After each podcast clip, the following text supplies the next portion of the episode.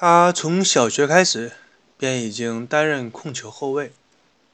他被田刚教练认定为神奈川县内具有实力的后卫。他的耳钉其实还有一段不为人知的故事，他就是湘北篮球队的控球后卫宫城良田。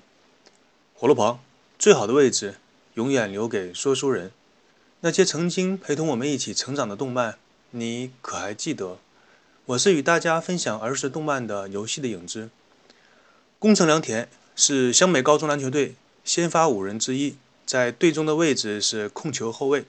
他有着后卫那样敏锐的观察力以及敏捷的身手，是湘北高中篮球队当中唯一一个二年级的球员。同时，他也被指定为下一任篮球队的队长，是县内一流的后卫。在《灌篮高手》故事的最后，赤木刚宪、木木公彦等人毕业之后，由宫城良田接替了队长的这个职位。在他阅读了领袖心理学的启蒙教育之后，下定决心发誓要成为比赤木刚宪更加苛刻的魔鬼队长。下面让我们翻开小本子，看一下和他相关的资料：姓名宫城良田，外号。电光火石，身高一米六八，体重一百一十八斤，出生日期七月三十一日，所属湘北高中二年一班，篮球场上的位置控球后卫，背上的号码为七号，后来成为湘北队队长的时候改成了四号。宫城良田从小学的时候就开始担任控球后卫，那个时候他的球技已经很成熟，被陵南的田刚教练。认定为神奈川县内具有相当实力的后卫，与就读于同一所初中的队友安田是老熟人。因为安西教练的个人原因，宫城良田对安西教练非常的憧憬，所以拒绝了篮球高校们的邀请，选择了就读于湘北高中。这里解释一下，为什么说宫城良田和三井寿都表示对安西教练的憧憬。因为安西教练这个人，他本身就是日本篮球队的一个国手，年轻的时候是非常有实力的一个球员。另外，他执教的风格也是很善于揣摩人心，所以有一些优秀的球员对他还是有憧憬的。宫藤良田就是这样的一个球员，所以他选择就读于湘北高中。由此可见，那个白白胖胖吉祥物一样的教练魅力有多大了。当初他刚刚加入湘北高中的时候，也是考虑过要放弃打篮球的，但是看到才子在篮球场上，在篮球场一边为队员打气加油的时候，便对那个妹子一见钟情，于是毫不犹豫地加入了篮球部。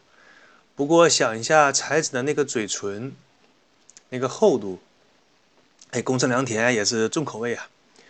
因为宫城良田那流氓一般的性格，所以与大流氓三井寿有过一段私人的恩怨。在两人同时住院期间，错过了很多场湘北的练习比赛。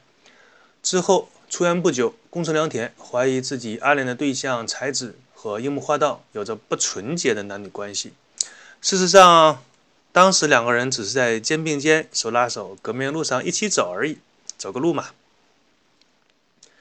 两人当时除了眉来眼去、暗送秋波以外，之间的关系纯洁的就像小白花一样，真是被宫城良田深深的误会了呀！在误会发生之后，他与樱木两个人的性格、动机都很相似，都是为了追妹子而投身于一个篮球事业，不知道怎么想的。他们都曾经被多名女子拒绝，大家都为了吸引心仪的对象而加入篮球部。彼此了解之后，两个人一夜之间化敌为友。作为一名控球后卫，宫城良田的身材虽然不高，但是拥有相当快的速度，经常令对方高大的球员防不胜防。球队进攻的时候，他的场上角色是给予那些得分球员以辅助，啊，说白了就是传个球嘛。他负责给其他的队员传球，让他们得分，通常以快速的传球来撕裂对方的防线，自己呢。也可以凭借着速度和技巧，偶尔的快攻一下得分，活跃一下球场上的气氛。但是他的得分能力呢，只是在首发五人当中比樱木花道要高那么一点点。但是樱木花道还可以抢篮板呢。作为一个场上辅助的角色，表现的啊也就是那么回事吧。宫城良田他的特长是速度，并且抓住机会的时候也可以近距离的上篮得分，防守能力不错，经常会断掉对方的球。与流川枫、樱木花道是湘北快攻的选手，这三个人构成了湘北快攻的那个阵线。他们的中距离投篮以及罚球的命中率都不高。所以说，这就是为什么他是控球后卫而不是得分后卫。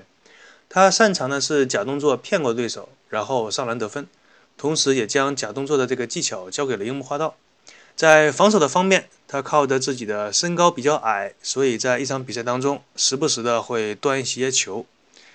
在打架的时候呢，飞起来踢腿，在篮球场上呢，利用他的弹跳力，会封盖掉一些比他高大一些的后卫。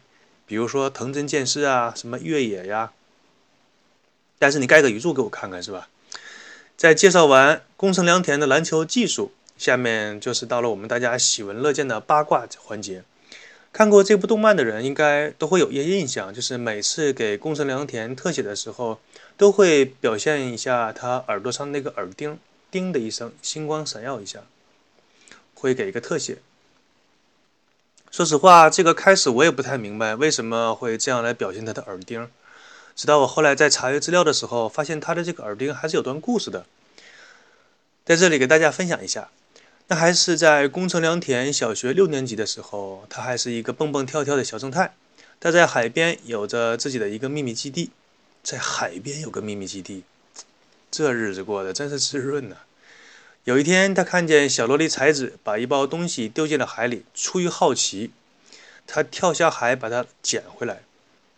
哎，作者，这个设定不对啊！一个小学六年级就可以到海里把东西捞出来，这是什么样的水性啊？难道宫城良田他是小飞龙吗？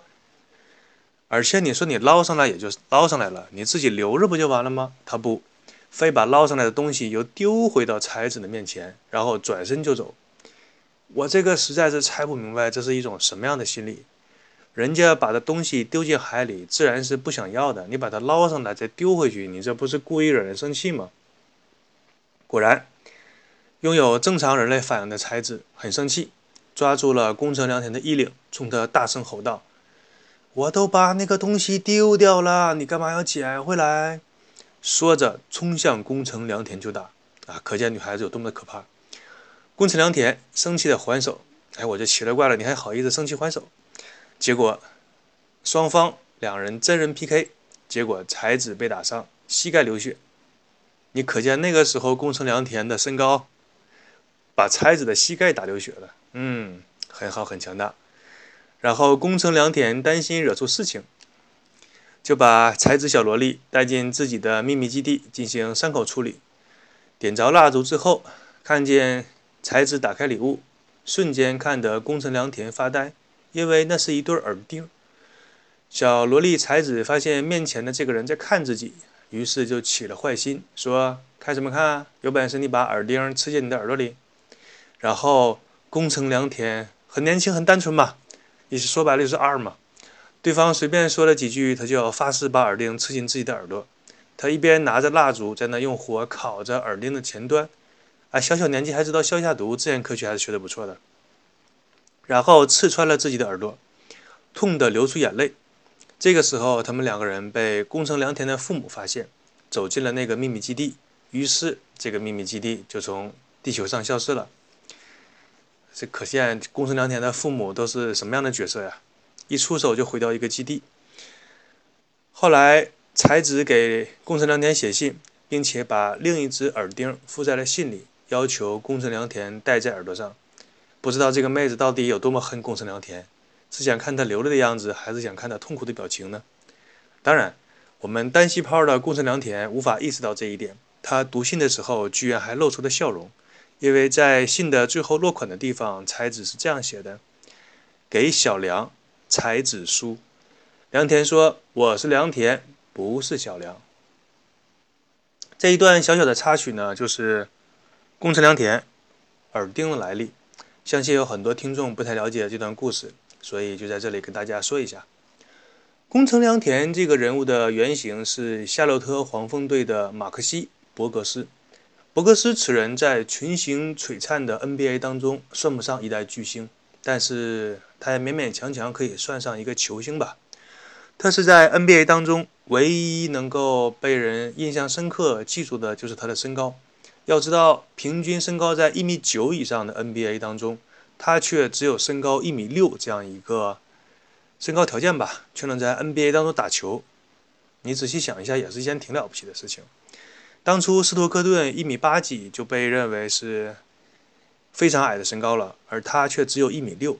博格斯他是 NBA 历史上。最矮小的球员，他在场上担任控球后卫，职业生涯的黄金期是在夏洛特黄蜂队。在他十四年的 NBA 球场职业生涯当中，平均每场得七点七分、七点六次助攻、二点六个篮板、一点二次抢断。这个成绩以现在 NBA 的数据来看，也就是一个替补球员的数据。不过我倒是很在意他那个平均每场二点六个篮板是怎么抢到的，一米六啊！不过如此低的数据倒是和宫城良田在场上的表现相互呼应。说实话，我个人感觉樱木花道在场上的作用都要比宫城良田要多一些。樱木可以抢篮板，樱木可以中距离投篮，可以扣篮，然后可以活跃场上气氛，可以当王牌杀手干掉对方的得分球员。博格斯呢？他的职业生涯最好的成绩也不过是带领着所带的球队打入了季后赛。啊，不对，我更正一下说法，他是跟着球队打入了季后赛，他完全没有成为那支球队主力的那个实力。可以说，在 NBA 巨星云集的那个年代，博格斯不过是夜空中的一只萤火虫，也会发亮，但是跟星光比起来，呵呵，你懂的。二零零一年，他退役之后从事房地产的生意，不知道他有没有一下子成为土豪啊？